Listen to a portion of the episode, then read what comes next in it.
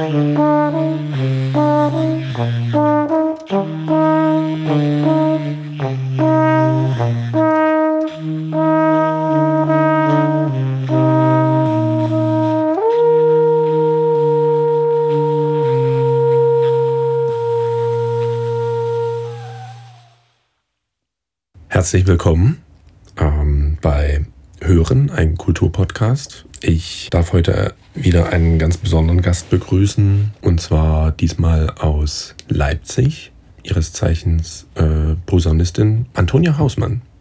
Hi. Grüß dich, Antonia. Hallo. Ähm, wir sind heute an einem ganz besonderen Ort. Äh, wo befinden wir uns? Wir befinden uns in Leipzig, mhm. ähm, zu Hause im Studio ähm, genau, in Le Leipzig, Leutsch. Bei dir zu Hause im Bei Studio? Mir zu Hause im ja. Studio. Also ein, wirklich ein ganz wunderbarer Ort. Ähm, ja, zum ersten Mal wird dieser Podcast, glaube ich, professionell aufgenommen. zum ersten und zum letzten Mal. Ähm, genau, und ähm, es ist wirklich ein toller Ort hier. Kann ich nur jedem empfehlen, wer hier mal aufnehmen möchte. Darf, darf, mal, darf ich ein bisschen Werbung machen? Klar, gern. Okay. Wie nennt sich dieser Ort? Nada Sound Design. Sehr schön. Ähm, und äh, ähm, dein Partner hier ist der André. Ja. Und ähm, der hat uns hier heute so toll eingerichtet mit dem Sound und auch bei, den, äh, bei der Musik.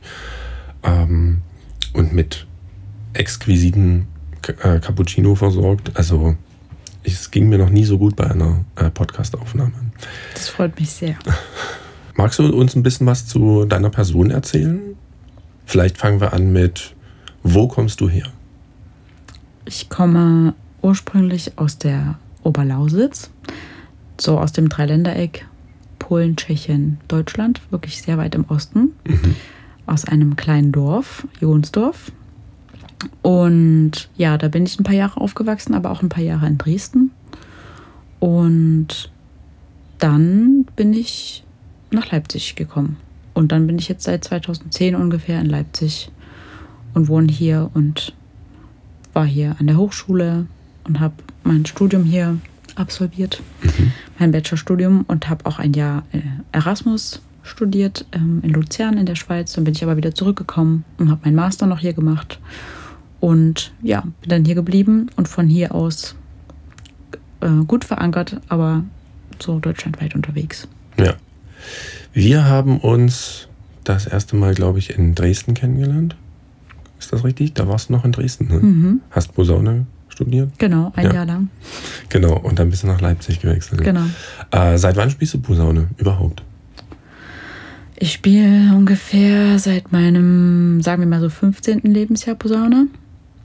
Und ja, genau, bin, sagen wir mal so, durch einen, durch einen ähm, äh, Umstand, durch einen, durch einen Unfall eigentlich durch, äh, zur Posaune gekommen. Hm.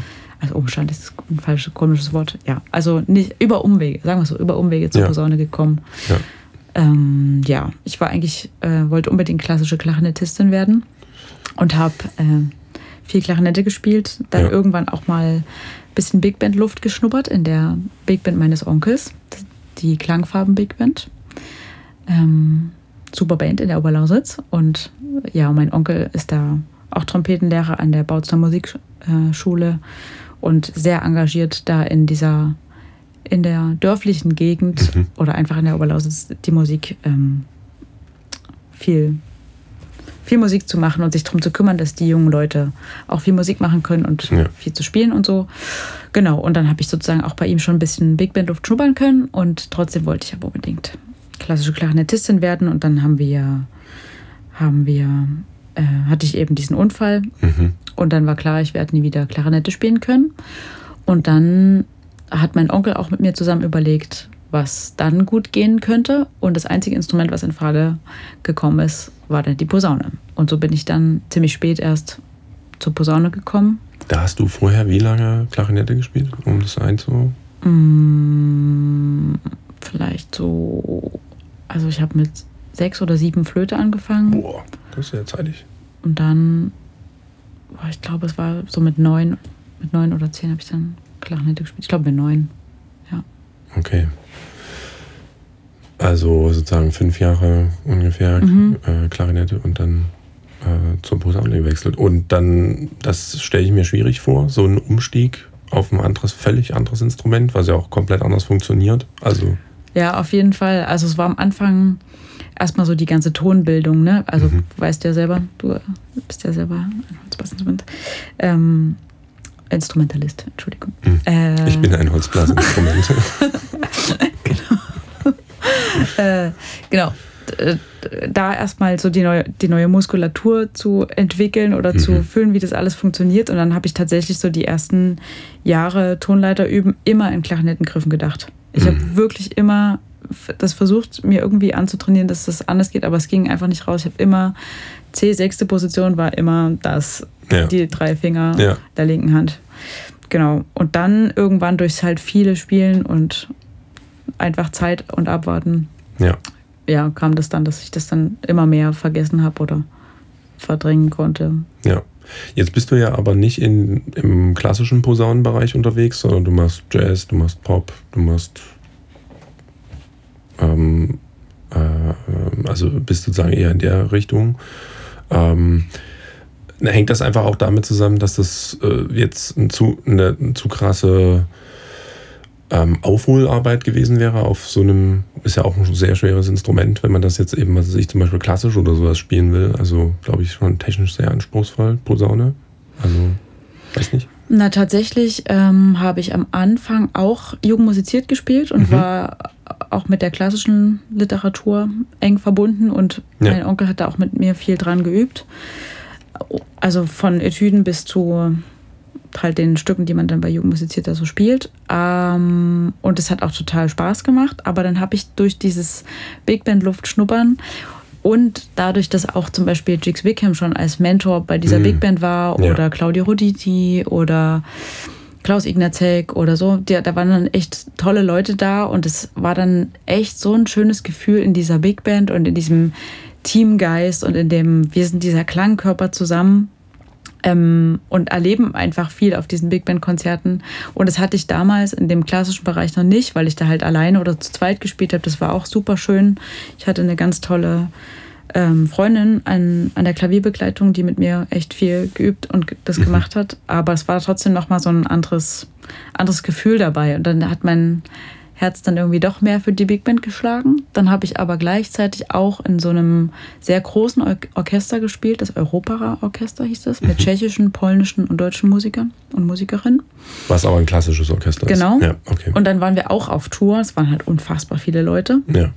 Ähm, und das war auch total schön, weil das ist ja auch ein riesiger Klangkörper und da Teil davon sein zu können. Aber das hatte noch, ja, das hatte halt diese, diese klassische, man spielt es genauso und hat es schon immer so gemacht. Und dann im Jazz zu merken, ah, geil, hier kann ich improvisieren. Mhm. Ah, hier spielt man auch ähm, mit einer anderen Freude irgendwie auch Mhm, und ja. erlebt so diese Big Band-Sätze oder hat eben dann so Mentoren da, wo man dann so Jazzgeschichte noch so miterlebt und dann war das irgendwie sehr beeindruckend und dann habe ich mich dann dafür entschieden und trotzdem viel Aufholarbeit äh, gemacht, geübt, viel Zeit verbracht, weil ich dann auch sehr schnell das Instrument studieren wollte Mhm.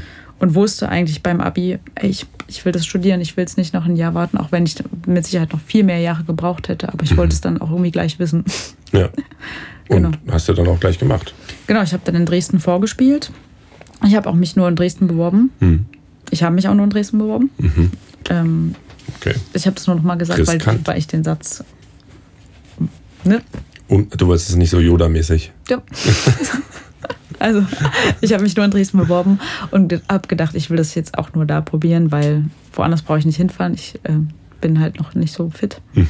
Genau, das Okay. hat dann zum Glück geklappt. Und dann habe ich auch in dem, in dem Jahr, in dem ich in Dresden war, weiß ich auch, bin ich auch immer sehr früh aufgestanden und äh, gleich versucht, ganz zeitig morgens einen Raum zu bekommen, weil ich wusste, dass ich einfach sehr, sehr viel noch aufarbeiten und nachholen muss Mhm. im Vergleich zu allen anderen in meinem Jahrgang, Ja. die vom JIP aus Berlin gekommen sind, Ja. zum Beispiel. Ja. Und dann hast du aber doch eher Bock, nach Leipzig zu gehen.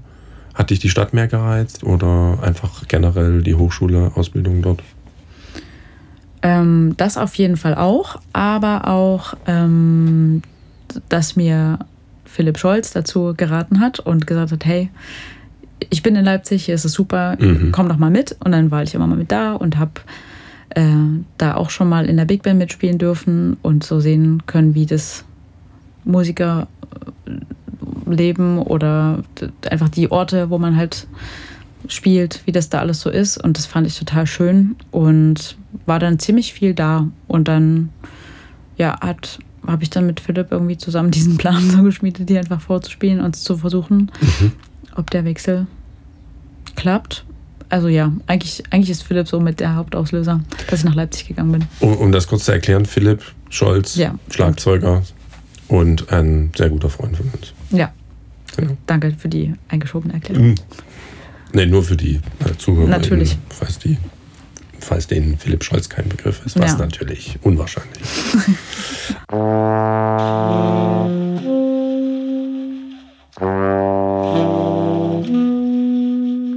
Thank.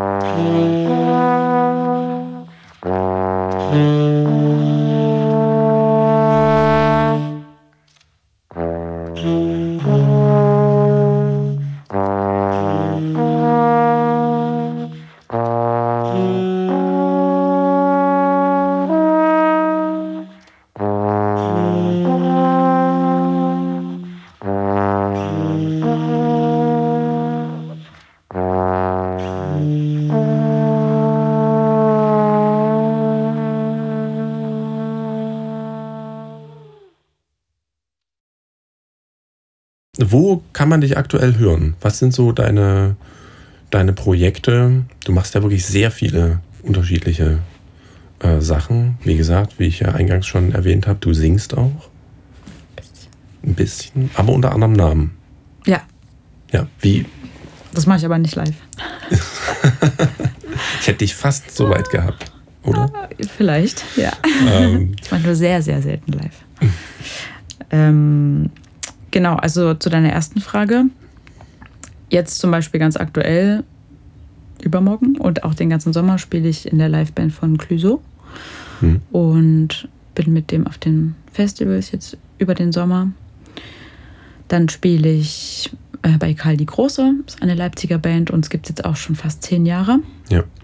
Genauso lang gibt es auch die Band Triodiktion, auch eine Leipziger Band, aber ganz anders. Ähm, Was am Anfang mal ein Quartett war? Es ist immer noch ein Quartett. Ist wirklich immer noch? Natürlich. Das ist ein Eigenname. Aber wir werden immer gefragt und tatsächlich passiert es auch Oh. öfter mal, dass Veranstalter Das drei peinlich. Hotelzimmer buchen. Ach so, ihr seid zu viert. Ja. Das ist natürlich super peinlich. Das ist, äh, aber ich habe euch wirklich lange nicht mehr gehört. Ja, siehst Ganz am Anfang mal irgendwann gehört. Naja. Ja. Also Trio-Diktion, ein Quartett. Ein Quartett. genau. Äh, du schreibst da selber Stücke für? Auch ja, wir schreiben alle für. Ah, ihr schreibt alle für. Genau. Okay. Genau. Ähm, genau, das sind die beiden Leipziger Bands. Also genau, am Anfang habe ich beim Philipp Rumsch auch noch mitgespielt, aber es ist jetzt schon sehr lange nicht mehr passiert, weil ich immer nicht konnte. Und dann spiele ich in dem Sextett von dem Vibraphonisten Volker Heuken. Dann spiele ich manchmal, jetzt gerade eher selten, aber bei, bei Sarah Lesch durfte ich auch schon ein paar Konzerte mitspielen oder auf ihrer aktuellen und der letzten Platte. Dann habe ich meine eigene Platte aufgenommen und damit spielen wir jetzt auch manchmal ein paar Konzerte. Mhm. Genau. Meine eigene Platte heißt äh, Teleidoskop. Das Und- ist schon sehr, die ist sehr frisch. Die ist sehr frisch. Die ist am 28. April diesen Jahres erschienen bei dem Label Nbock Records. Mhm. Das ist das Label von Nils Wogram. Er spielt selbst auch mit. Und darüber bin ich sehr froh, wie sich das alles so gefügt und ergeben hat. Und auf eben dieser Platte ist auch der Philipp Scholz zu hören, über den wir gerade sprachen. Mhm. Ja. Genau. Und ja, dann sind dann zum Beispiel spiele ich noch bei der, bei der Band von Damian Dallatoro mit. Das ist ein Bassklarinettist aus Leipzig, der auch in meiner Band spielt. Und dann spiele ich noch mit einem Autoren aus Bamberg, der heißt Martin Bayer. Und er hat mich jetzt zum Glück zum zweiten Mal auch wieder gefragt, ob ich für seinen Roman die Musik schreiben und dann auch live spielen will. Da bin ich sozusagen ganz alleine und Mhm. das ist auch immer sehr spannend und äh, ja, immer eine tolle Erfahrung. Und manchmal spiele ich auch bei der Spielvereinigung Süd, eine Leipziger Big Band. Mhm. Ja, so ungefähr. Vielleicht habe ich auch was vergessen, aber das fällt mir gerade ein. Naja, äh, äh, was du auf jeden Fall vergessen hast, ist jetzt gerade dein, sind jetzt sozusagen, sind deine äh, äh, gesanglichen Projekte. Ach so, das, ja, das, ich habe gedacht, dass du da drum rumschiffst irgendwie, aber nein, äh, es kommt dir alles zutage. Ja, du hast das ja dem Schirm. genau, das gesangliche Projekt heißt Sontje, so ist mein zweiter Name. Und das habe ich, äh, Wie jetzt dein zweiter Name? ich heiße Antonia Sontje Hausmann. Wirklich? Ja, Das stand nicht bei Wikipedia. kann sein, aber es steht in meinem Pass. Aber ich, äh, ja, ich habe auch den Namen nie groß erwähnt. Und André, über den wir vorhin gesprochen haben, André Karius, ähm, mein Freund, der hat dann irgendwann gesagt, mach doch mal was mit dem Namen. Und ich habe immer gesagt, nein. Und dann irgendwann hat er an seinem Computer gesessen und irgendeine Band gemischt. Und dann habe ich mir über die Schulter geguckt und dann habe ich so ein bisschen Sachen ausprobieren dürfen. Und dann war ja, das war in der Zeit während des Lockdowns, des ersten Lockdowns, wo mit einem Mal alles zum Stillstand gekommen ist. Und dann sitzt man da und denkt sich, hä, eigentlich wäre ich jetzt dort und hier und da und kann das nicht mehr machen und schläft auf einmal mehrere Tage hintereinander im gleichen Bett. Mhm. Ungewohnte Situation. genau, aber dann war jedenfalls sehr viel Zeit und ich konnte ihm dann dabei zugucken und durfte dann selber viel ausprobieren. Und dann ist aus dem Ausprobieren entstanden, dass ich dann was probiert habe, mal zu singen oder sogar mit der Klarinette auch mal was eingespielt habe. Und dann haben wir zusammen viel daran gearbeitet. Und André hatte viele tolle Ideen und hat natürlich auch schon wahnsinnig viele Erfahrungen mitgebracht, die er in seinem ganzen Leben schon gemacht hat. Mit An- sehr vielen André ist Tontechniker. Tontechniker. Genau, Genau. sollte man auch noch dazu sagen. Genau. Und schon sehr lange Tontechniker fahren. Ne? Ja. Ja, und da hatte ich großes Glück, dass er sich da so viel Zeit genommen hat, mit mir zu forschen und zu experimentieren und sich auf die Suche zu machen. Und daraus ist dann weiter entstanden, dass wir mit Freunden von uns, ähm, die im Studio, in dem ehemaligen Studio oben drüber gewohnt haben, auch sehr viel Zeit verbracht haben und die machen selber auch Musik. Und dann haben wir so, also, also einfach sehr viele Tage hintereinander verbracht und dann haben wir so über dieses Projekt geredet, denen irgendwann den Song gezeigt. Und dann haben wir so über so ein Video nachgedacht und dann habe ich irgendwann gesagt, oh, jetzt ist ja gerade hier, man spielt sowieso nicht und ich hätte mal Bock, meine Haare blond zu färben. Interessiert ja keinen, weil man steht ja auf eh keiner Bühne, wenn es scheiße aussieht, Ja. färbt man sie sich halt wieder anders. Ja, und dann haben wir dadurch, oder ja, durch diesen Zustand, dass wir uns oft sehen und durch dieses ha, lass mal blonde Haare haben, haben wir so eine Video-LED ersponnen. Mhm. Und alle haben da sehr viel mit gebrainstormt und drüber nachgedacht. Das war total schön. Und dann hatten wir auf einmal so einen Freundeskreis und so einen coolen, ein cooles Team beieinander, Ja. die, mit denen wir dann so ein Video gedreht haben. Das Ja. kann man jetzt sich bei YouTube angucken. Es so ein Tier, Puppet ist das eine und Genau, Kompass noch- ist das zweite. Es gibt noch ein zweites, das habt ihr irgendwie im Wald gedreht. Mhm. Ähm, das ist ein Schauspieler, glaube ich, den ihr Genau. da gefragt habt. Ne? Ja, mit dem habe ich vor, weiß nicht mehr, ein paar Jahren auch im Schauspiel Leipzig ein Theaterstück Ja. zusammen gehabt und daher hatten wir noch einen Kontakt. Ja. Und dann habe ich den einfach gefragt, ob der da Bock hat. Ja. Ja, also zwei, auf jeden Fall auch zwei sehr schöne Musikvideos. Ich habe das sehr gefeiert, Danke. ähm, als das rauskam. Das war auf Ähm, jeden Fall richtig spannend. Das war mein äh, 30, jetzt wäre ich 30, zu meinem 30. Geburtstag. Ähm, jetzt machen wir mal was anderes, was vielleicht niemand erwartet. Wir können also gespannt sein. Ähm, gut, das wäre sozusagen äh, zu deiner Person.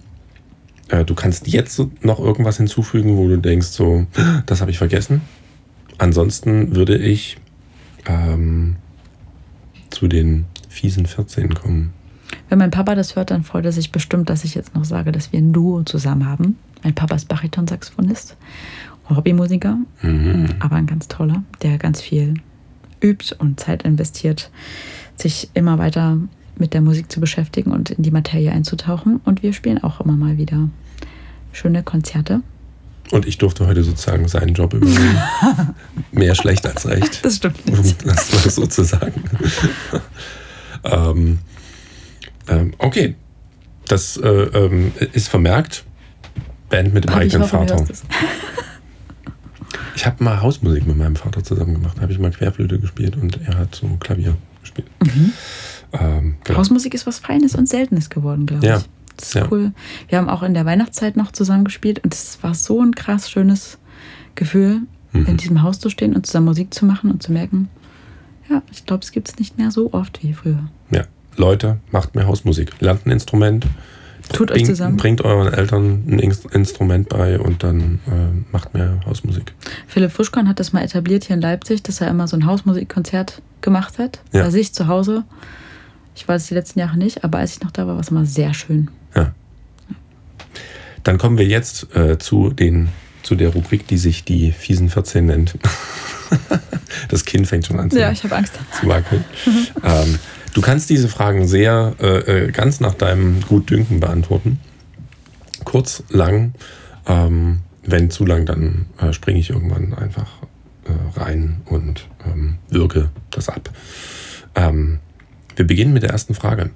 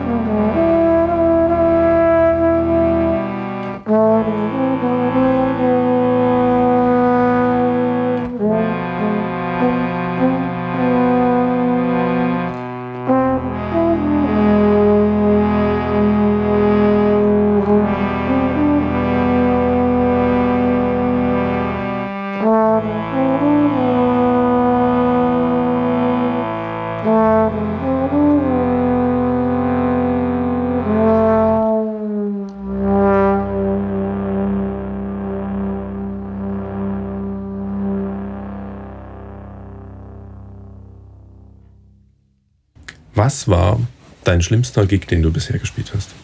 Darüber habe ich schon nachgedacht, als du, als ich das in dem letzten Podcast gehört habe. Mhm. Und ich finde, so, so richtig schlimm war noch keiner. Also es gibt halt so, Das ist ja wunderbar. es gab mal so einen doofen Spruch wie, könnt ihr mal was Fröhliches spielen? Mhm. Oder ein, also einer war so krass, der ging so sechs Stunden mit zehn Minuten Pause. Hm. Und man musste sich das Wasser, was man trinken durfte, auf der Bühne selber kaufen. Das ist gut. So behandelt man auf jeden Fall Musiker. Das war krass, aber es war jetzt nicht, also es war eine krasse Erfahrung. Und Ja. ich bin sehr froh um diese Grenzerfahrung, wie sich anfühlt nach fünfeinhalb Stunden und du musst, hast zehn Minuten Pause, um, Mhm. ja, alles Um dann dir ein Wasser zu kaufen. Genau. Was, äh, wofür die Zeit dann aber nicht mehr reicht, ist das Wasser auch zu trinken, weil Du darfst es nicht mit auf die Bühne nehmen. musste ich mit anstellen. In der, also du durftest nicht mit auf die Bühne nehmen. Wow. Ja. Wo habt ihr denn da gespielt? Das, das klingt ja nach einem, nach in der Politik oder sowas. Das war krass. Ich weiß es nicht mehr. Das ist schon sehr lange her. Aber wie gesagt, ich habe es trotzdem nicht als schlimmsten Gig empfunden. Einfach Okay. eine schöne Grenzerfahrung. Ja. Mal wieder was gelernt Ja. über den Körper. Sehr schön, weil dann äh, bist du sozusagen die erste Person, die noch keinen schlimmsten Gig. Ähm, und hoffentlich, wir wünschen dir natürlich alle, ich wünsche es dir, dass es auch so bleibt. Ähm, Ich meine, es gibt ja auch immer doch das Ding, vielleicht empfinde ich Sachen auch nicht so schlimm. genau. Ne? Aber man kann ja allem was Positives abgewinnen. Äh, deswegen wirst du Immer nat- zuversichtlich bleiben. Genau, deswegen kannst du jetzt äh, besonders ausführlich über die nächste Frage ähm, äh, uns berichten. Was war denn dein schönster Gig bisher? Ich glaube, an den, an den ich mich am meisten erinnere, war, als wir mit Trio Diktion den Jazz-Nachwuchspreis bekommen haben. Weil, als wir mit Trio Diktion angefangen haben und die erste Platte rausgebracht haben, die erste Tour gespielt haben und ich von dem Preis erfahren habe, habe ich mir das mal richtig, richtig doll gewünscht. Und dann war dieser Abend, wir haben im UT Konnewitz gespielt Mhm. und dann haben wir diesen Preis überreicht bekommen und dann wollte ich ganz doll gefasst bleiben, aber ich musste einfach übelst weinen vor Freude. Hm. So diese Mischung aus, ich habe es mir krass gewünscht und dann passiert es mit dieser Band, die ich dolle mag. Ja. Und ja, das war ein ganz, ganz schöner Abend und das Verbeugen mit vier Tränen, mit Freudentränen Mhm. in den Augen war irgendwie, ja, es war schön. Schön.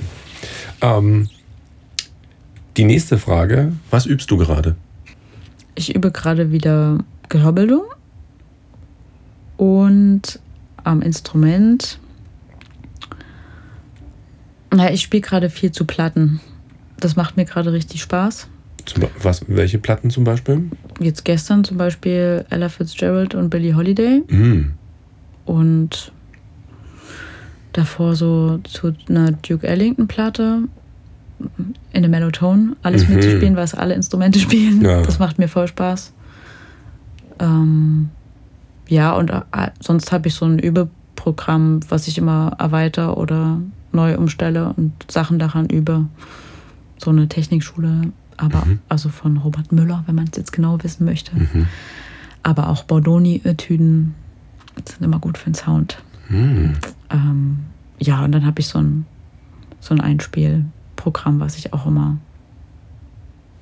übe und erweitere und so. Ja. Ja, würdest du dich jetzt, äh, das ist jetzt eine Nachfrage, eine Lernfrage, äh, würdest du dich äh, als eher regelmäßig oder unregelmäßig Überin bezeichnen? Ich muss schon jeden Tag üben, ja. Ja? Ja. Ah, okay. Also muss im Sinne von, ich möchte gern. Und mir fehlt es krass, wenn ich es nicht mache. Mhm. Ähm, jetzt kommt wieder eine sehr spezielle Frage. Ähm, was war der dümmste Kommentar, den du bisher zu deinem Instrument bekommen hast? Oh, ja, da gibt es ja echt viele. Nach jedem gibt es eine Frage. Aber das Dümmste war in der Straßenbahn. Ich werde werd öfter angesprochen. Ist da eine Querflöte drin? Ja. Ja, so das. Und natürlich immer wieder, Sie als Frau haben doch eine kleine Lunge. Sie können doch gar nicht so ein großes Hm. Instrument spielen. Hm. Das bezieht sich dann halt auf die Mischung oder die Kombination ich Ja. und das Instrument. Ja. Aber nur auf das Instrument, weil die Frage, ob da eine Querflöte drin ist, schon sehr. Ja. Das ist mir auch äh, schon aufgefallen in der Sendung, dass ähm, ich hatte ja auch schon mal eine, ähm, ähm, eine Blechbläserin äh, in der Sendung. Das ist ein interessantes Verhältnis auch. Also da können, kommen viele Leute nicht drauf klar, dass eine Frau ein Blechblasinstrument spielt. Ja, und vor allen Dingen auch immer auf Körpergröße und Ja. Gewicht. Mhm. Das geht auch immer noch einher. Ein großes Instrument. Eine kleine Frau, das Eine kann kleine doch Frau. nicht sein. Wie kann das sein? Ähm, was würdest du diesen, was, was sagst du solchen Personen dann? Kannst du cool bleiben? Ich denke dann immer, hey, die haben vielleicht auch einfach, die können, die wissen es auch nicht, Hm. weil vielleicht haben sie einfach in vielen Musikbüchern oder Werbe Sparkassen, Plakaten gesehen, dass da ein dicker, großer Mann steht, der Hm. dieses Instrument spielt und deswegen Was auch ein Klischee ist. Genau, und deswegen versuche ich immer ganz ruhig zu bleiben und äh, erkläre das. Ja. Weil ich denke, wenn man das entspannt erklärt, dann bleibt es länger haften und als positiven Aha-Effekt im Kopf, der vielleicht auch an die Kinder weitergetragen wird, anstatt ich bin grummelig und versuche die zu belehren.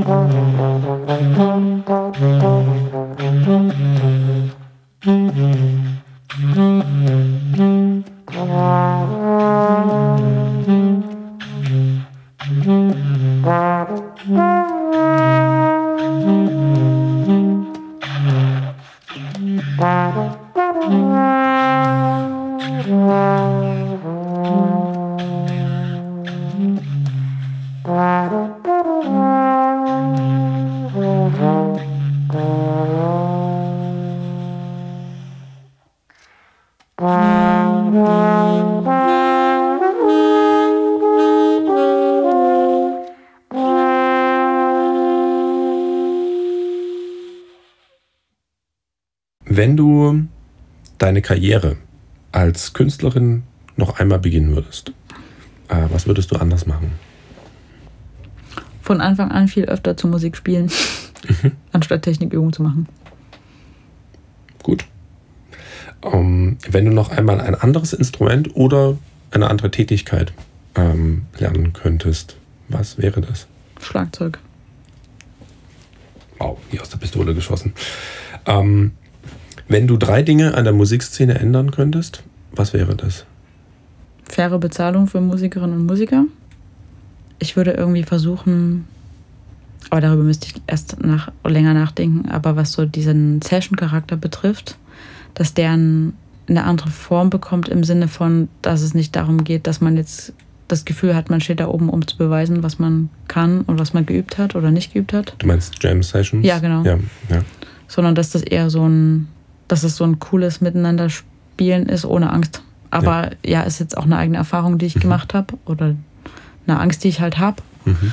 Aber deswegen würde ich, glaube ich, versuchen, das in so ein Format zu packen, dass man davor keine Angst haben muss, sondern dass es halt immer um die Musik geht und um das Miteinander spielen, anstatt Leute sitzen mit Jazzpolizeigesicht vor einem oder mit verschränkten Armen Mhm. und bewerten einen dann so, wie man an diesem Abend spielt und rufen entweder nie wieder an oder Ja.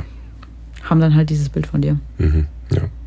Ja. Und die dritte Sache, die einfach auch mit der fairen Bezahlung einhergeht, ist so, so ein gutes Drumherum von der Seite der Veranstalter. Also, dass es ein Backstage gibt, dass es Essen gibt, nicht zehn Minuten vorher, Mhm. nicht in irgendein Weißbrot mit Schinken drauf, sondern ja, dass dafür einfach gesorgt ist, dass so die Rahmenbedingungen auch cool sind, weil ich einfach immer wieder merke, wie sehr das einfach auch ausmacht, wie man spielt und Ja. wie man diesen Abend.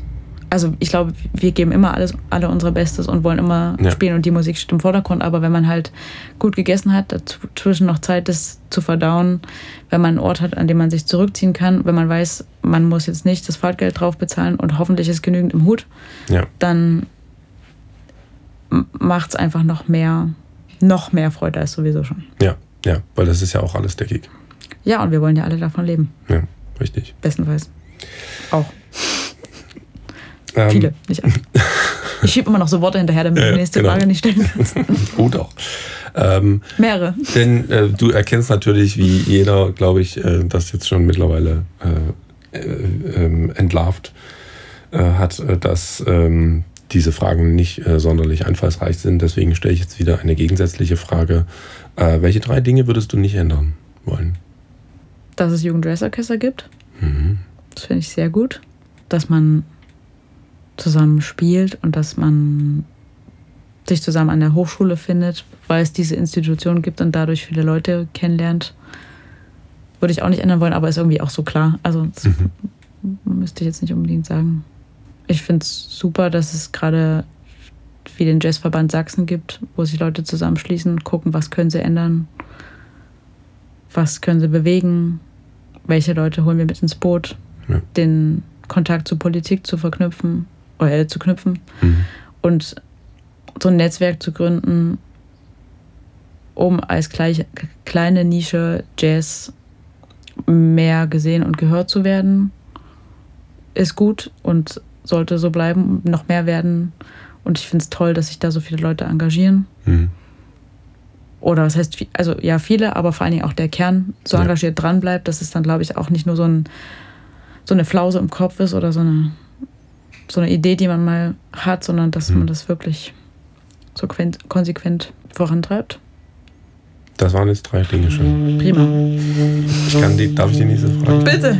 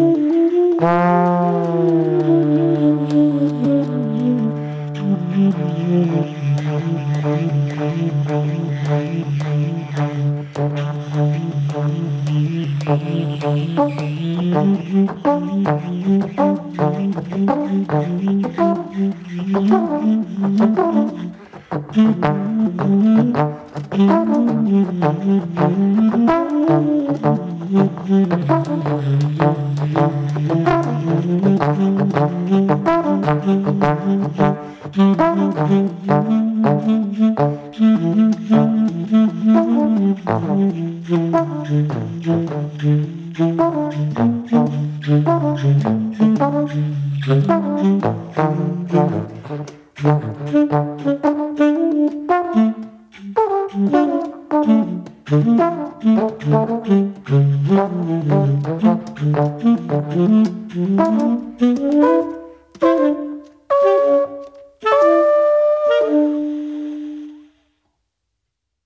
Ist Musikerin ein Beruf oder eine Berufung? Ich finde beides. Es kommt total drauf an, vielleicht wofür man sich entscheidet oder wer, wer man selber ist. Aber es kann natürlich auch beides sein. Welcher Moment oder welche Erfahrung hat dich überzeugt, Künstlerin zu werden? In dem Moment, als ich im Krankenhaus lag, in der dritten Woche, wusste ich kann, ich werde nie wieder Klarinette spielen können. Mal gucken, welches andere Instrument es wird, aber ich weiß, ich muss unbedingt Musik machen. Hm. Das war irgendwie, das werde ich nicht vergessen, aber ich lag da in diesem Bett und hatte diese, diesen riesen Gips an, meinem, an meiner Hand. Ja.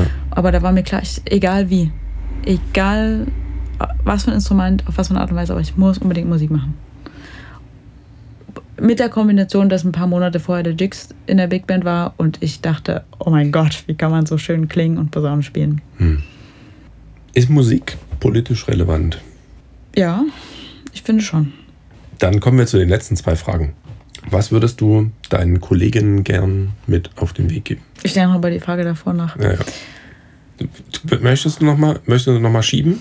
Nicht, Zurückstecken? nicht, äh, Die Frage vorher weiter ausführen oder nicht?